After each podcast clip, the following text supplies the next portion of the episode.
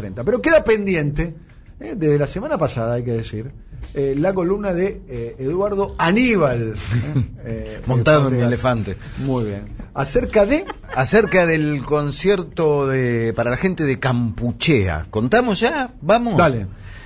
La historia en realidad arranca bastante antes, arranca en el cambio de Cambodia, Camboya a Campuchea, que esto es un eh, directo, una directa consecuencia de primero la guerra de Indochina, después la guerra de Vietnam, ¿no? que llega Campuchea. Campuchea, eh, no sé si sigue existiendo bajo ese nombre, fue el nombre que le puso eh, Pol Pot y los Gemeres Rojos, la revolución comunista que voltea al príncipe y este, toma el poder en Campuchea. Ahora, entre 1975 y 1979, Campuchea gana los titulares por una hambruna bestial que somete a más de la, de la mitad de la población a morirse de hambre a una situación sanitaria espantosa. En un momento se dijo que quedaban solamente 50 médicos en todo el país y una crisis humanitaria gigantesca en la cual el señor Paul McCartney, ex Beatle, ya en ese momento, líder de los Wings,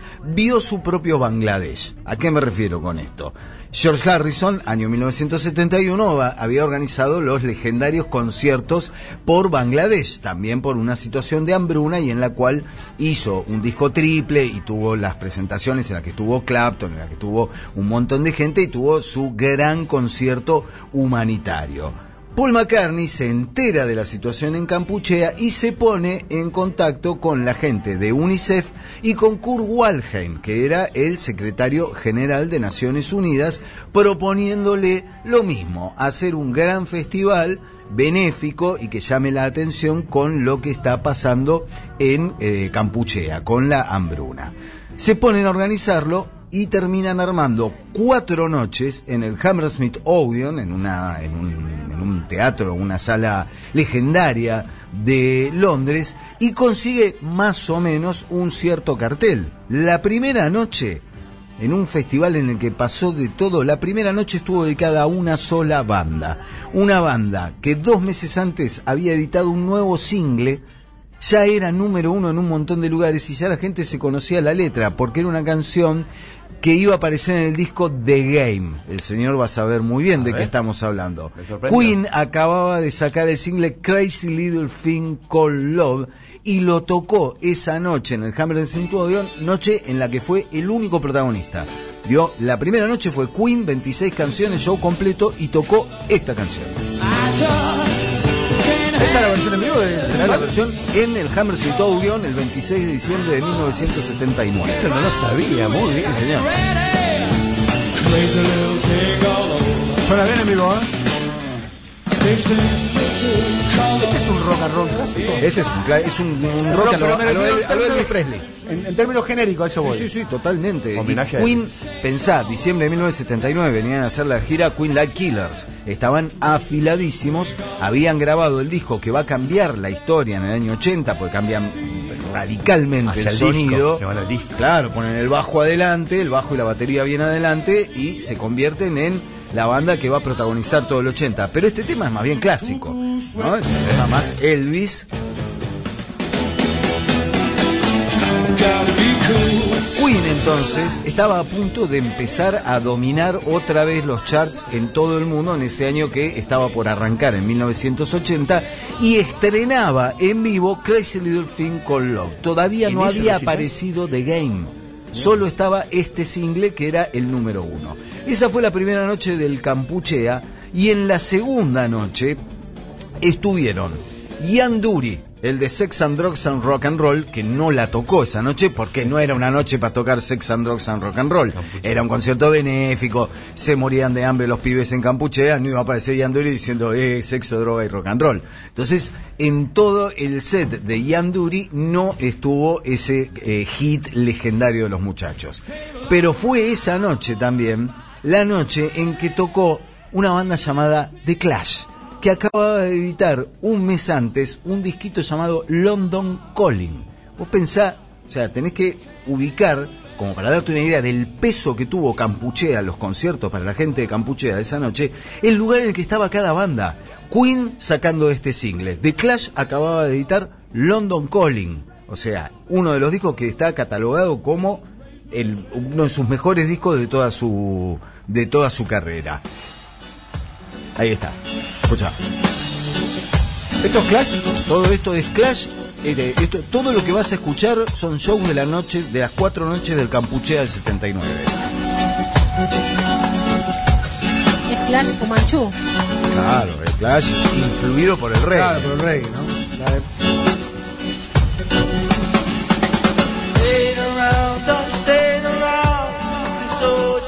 Banda poderosa en vivo, ¿no? Por lo menos uno pudo reconstruir a través de los videos. En su momento. La banda que La única banda que importa era el eslogan de The Clash en esta época, el año 78-79, era la única banda que importa. O sea, era la banda que tenías que ver en vivo. Y repito, acababan de editar London Calling, este London es Calling es la, la tapa de la guitarra, ¿no? de, de- de Esa- Paul los reventando el 70 bajo contra el escenario. Esa tapa, esa tapa eh, es probablemente una de las mejores tapas de la historia del rock, ¿no? Que replica una tapa de Elvis Presley. Claro. O sea, hay una tapa muy similar, con la misma tipografía, el nombre de Elvis Presley, y ellos replicaron esa tapa, pero con una escena en vivo de Simonon dándole el, ba- el bajo contra el. La contra tabla profesora dijo, lindo, ¿no? Fines de los 70 en Londres, ¿no? Hermoso. Todos los Qué 70. lindo. Hermoso. La que te- los tiros de lira. Se, se terminaba una época y empezaba otra. eh, todo eso, ah, qué, qué maravilla. Eh, bueno, The Clash, o sea, anda contando. Queen la primera noche, segunda noche Ian Dury y The Clash. La tercera noche arrancó con una banda que todavía no había editado su primer disco, con una cantante y guitarrista, recordemos, 79. Ahora hablamos de el rol de las mujeres en la música y todo eso. Año 79, Chrissy Hynde y los Pretenders eran una rareza, era una banda no solo con diosa, una mujer, diosa, diosa total. sino liderada por una mujer. diosa. Pensá que Pretender cambió todos los, los integrantes, bueno, un par se murieron en una banda que tenía algunos problemitas, pero la jefa era ella. Y siempre eh, quedó claro que ahí la que mandaba era Chrissy Hine, era la que componía, era la que estaba al frente, pero todavía no había editado su primer disco Pretenders. Pero ¿y cómo no estábamos ahí? ¿Qué Los llamaron porque eran una banda que estaba girando mucho, estaba tocando mucho y McCartney dijo, a esta banda hay que darle pelota. Concedámosle la orejita a McCartney que supo ver en Pretenders una banda... Ahí está, escucha. Qué maravilla. Uh, este es un hitazo. Claro, todavía no había sido editado este tema. Pretenders era una banda sin disco. En el año 79 y tocaba de esta. linda voz tiene. Hermosa, hermosa. Yo quería que Diosa, fuera mi madre de durante Qué mucho hallazgo, tiempo. Campuchea, ¿eh? No, pensé, o sea, anda sumando los puntos para terminar diciendo cómo puede ser que se hable tan poco de este de este festival. Qué Porque calidad aparte el sonido este, porque no. Está bien. Bueno, Digo, yo tengo, ¿sabes qué pasa? El disco la, nunca la gente normal. El disco nunca fue reeditado. El disco no existe.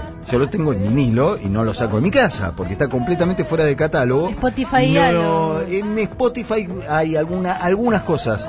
No está el disco. No está el disco, la edición en Bueno, hagamos negocio, doble. Claro, hagamos- bueno, hagamos algo, monetaricemos té. Yo escucho ofertas, ¿viste? Eh, Pretenders fue el comienzo de una noche en la que tocaron también los Specials, que tocaron una canción que acá- Banda ska. Claro, y tocaron además esa noche una canción que acá popularizaron los Cadillacs.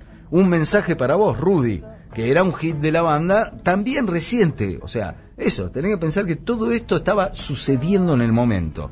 Y cierra la noche, se, la, mm, la eh, Tercera. tercera noche, unos muchachos llamados The Who, que un año antes habían perdido al baterista, porque ¿no? Keith Moon era un muchacho un poquitito salvaje, se había muerto... eh, Antes se morían de verdad, no hacían como que se morían como ahora, se morían en morir. serio, ¿viste? Claro. Y The Who esa noche presentó a su nuevo baterista tocando clásicos de todas las épocas. Escucha.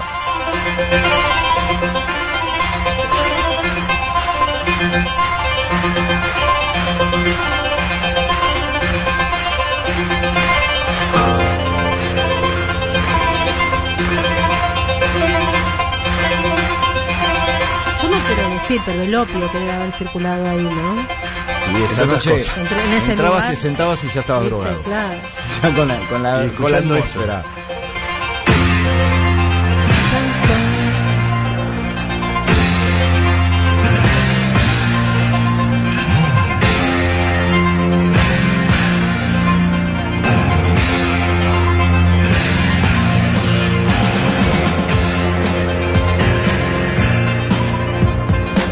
Who presentaba esta noche a Kenny Jones, el baterista que vino a reemplazar a Keith Moon y que iba a ser el baterista medio de sesión, era tipo que le pagaban un sueldo para que estuviera. The nunca volvió a hacer lo mismo sin Keith Moon, siguió con su carrera, pero acá medio como que arrancaba la curva descendente, ¿no? Venían Who's Next, eh, Who Are You, discos más bien flojos en comparación con discos como Tommy, Cuadrofinia y todos los, los clásicos que venían grabando. Cuadrofinia derivó en una película, ¿no? Actúa Sting, ¿no? Claro, Con que los moods. los mods y los y los rockers. Y los ¿no? rockers. Están en, en enfrentamiento. Yo quiero decirle a las Sí. señoras y a los señores oyentes que toda esa cosa que está diciendo Fábrega la dice de memoria, no tiene escrito. Algunos tiene en la cabeza, mirar, eh, está porque- enfermo este muchacho, aviso. Sabe mucho. The Who cierra la noche con un set como de 20 canciones, un set larguísimo, y deja la cuarta noche eh, para dos, eh, tres shows, dos shows y medio, podríamos decir, porque hable Elvis Costello y los Attractions, que estaban sacando su cuarto disco. O sea, Elvis Costello era un pibe, recién estaba arrancando con la banda, y obviamente, si organizó Paul McCartney, ¿quién se iba a quedar con el gran cierre de la noche? Paul McCartney y los Wings. Además tiene que cerrar Paul. Claro. Claro. Cualquier festival, todos los festivales tienen que Y cerrar Paul aparte todos McCartney. decían, toco con Paul, toco Paul con. Paul, decían Claro. todos ahí, Y toco más con 79. Paul. claro. Eh, esa noche fue la última presentación de Wings. O sea, La fue banda que tenía con Laura. La banda que tenía, la, la- la banda con la que se abrió camino la mujer, de ¿no? los Beatles, claro, sí, con la mujer y con todo otro, una, una Gran banda, ¿no? Linda, no, Laura, Linda Insman. Linda, linda, perdón. Eh, una banda con la cual había conseguido grandes éxitos, acaba de sacar Back to Egg, el último disco de los Wings, pero esa noche, la del cuarto, la de la cuarta presentación de los conciertos para la gente de Campuchea, fue la última vez que tocaron juntos Wings y Paul McCartney. Fue como una despedida no anunciada. Nadie sabía que esa noche iba a ser la última de Wings. Y por supuesto, bueno, tocó temas de Wings, pero abrió la noche con un temita más o menos conocido. A ver, a ver, Paul. Una banda que había tenido antes Paul McCartney. ¿Qué banda tuvo? Ese te lo pasé, ¿no, Pato? Grupo soporte. Sí, sí, ahí está.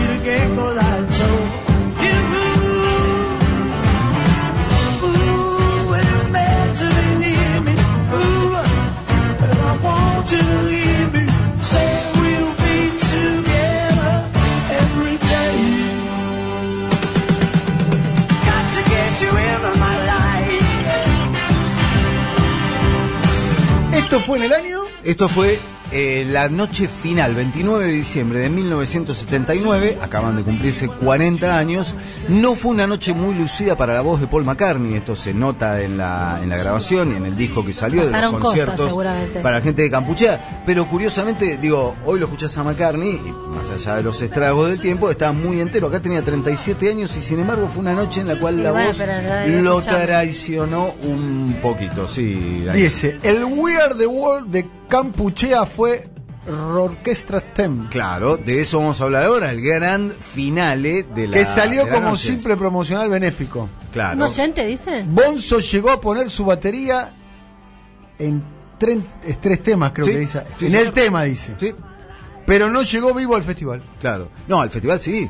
Sí, sí, sí, sí, año 79, Bonham, Bonham tocó esa noche. Si El tema se- fue criticado en su momento por ser muy rockero y poco usual para un festival benéfico. Claro. Y puede ser, tenía tres Dice Zeppelin. Daniel de San Andrés. ¿Y cómo Eh, Tenías tres Led Zeppelin, eso? la roquestra que arma para el final Paul McCartney tiene integrantes de los Who, de Led Zeppelin, de los Small Faces y de Pretenders. Y tiene a tres cuartas partes de Led Zeppelin, salvo Jimmy Page, están todos los demás. Bien. Eh, Nazareno, me gusta este Nazareno. ¿eh? Me gusta este Nazareno. picante, volvió Nazareno. Nazareno. Sí. Este Eduardo Aníbal sabe, dice. Pero ya lo vamos a enganchar en algún moco, dice. Probablemente. que se cuide porque el bullying no descansa. Probablemente. Sí, claro. No, este es un fenómeno. Este, es un. Este está, este está escuchando permanente. Este le hacía bowling al anterior. con papel y lápiz. Y con Google. Y con Y con Google buscando ahí a ver Cada te frase la chequea. Ese año desapareció Campuchea. Eh, Ese mismo año. Fui, ese- fui bueno, invadida por Vietnam. fue Lo googleé. Por Ah, muy bien muy bien Eh, Search fue on, el gran final de la noche Eh, había estado Robert Plant también cantando un tema de Elvis Presley ese lo tenemos pato el tema ah, acá tenemos a Robert Plant cantando Elvis Presley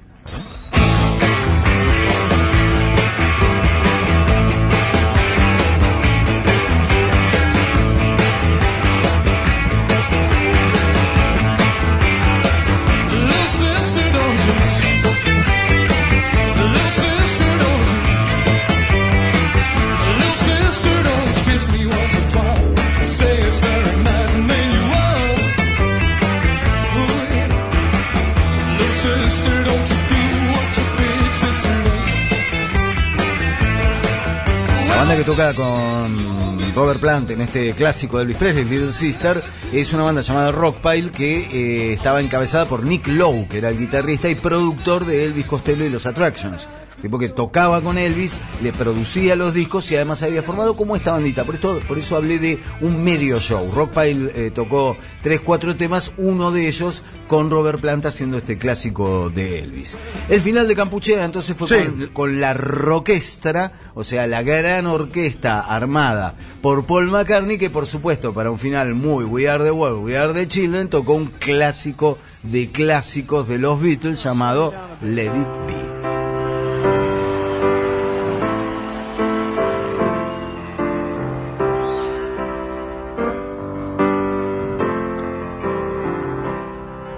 When I find myself in times of trouble, Mother Mary comes to me, speaking words of wisdom, let it be. And in my darkest hour, she is standing right in front of me, speaking words of wisdom, let it be. Yeah,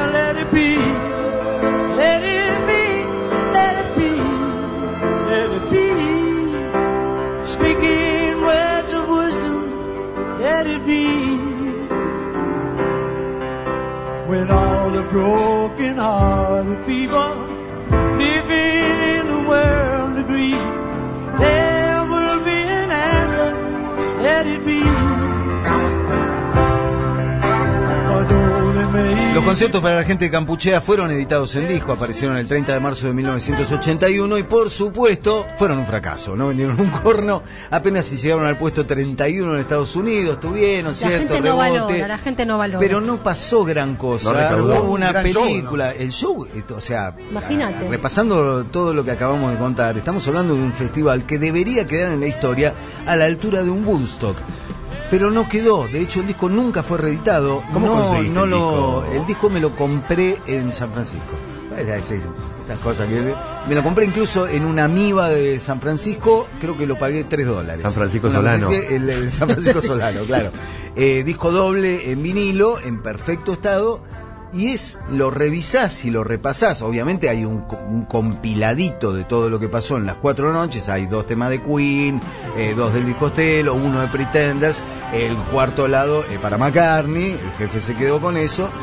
Eh, y está muy bien el disco, pero no pasó nada. Y además, hay otra cosa que le jugó muy en contra al conciertos de Campuchea. Y es que, recordemos, lo dijimos al principio, esto fue organizado por Paul McCartney y Kurt Waldheim. ¿Y qué pasó con Kurt Waldheim después? Se descubrió que había sido nazi.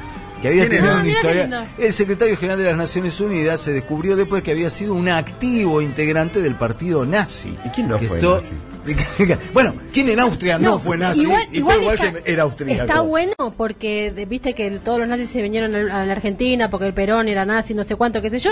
Ahí tenés. O sea, en todos lados hubo nazis Pero después. claro, entonces, el tema de la- todo lo que intentó ocultar Kurt Waldheim con respecto a su pasado nazi, también le jugó un poquitito contra. Después Paul McCartney era, no, yo con ese señor, yo organizar un festival con Kurt Waldheim, ¿cómo se les ocurre? De ninguna manera. Fue como, eh, Esa es la eh, no razón. toquemos el tema, dejémoslo ahí. Si tuvo que ver con Kurt Waldheim, mejor que quede así como una leyenda oscura. Se llamó Conciertos para la gente de Campuchea. Acaba de cumplir 40 años. Es un festival en el cual sucedió de todo. Tocaron todas las grandes bandas inglesas de la época y hoy parece no recordarlo nadie. Y esto, extraordinaria la columna de Maravillosa, Cada- cada maravillosa, partidos sí. pletóricos. Sí, sí, muy bien, muy bien. Pletórico el, Muy bien. el papel de Impresionante Eduardo esa Aníbal columna. Un hallazgo increíble.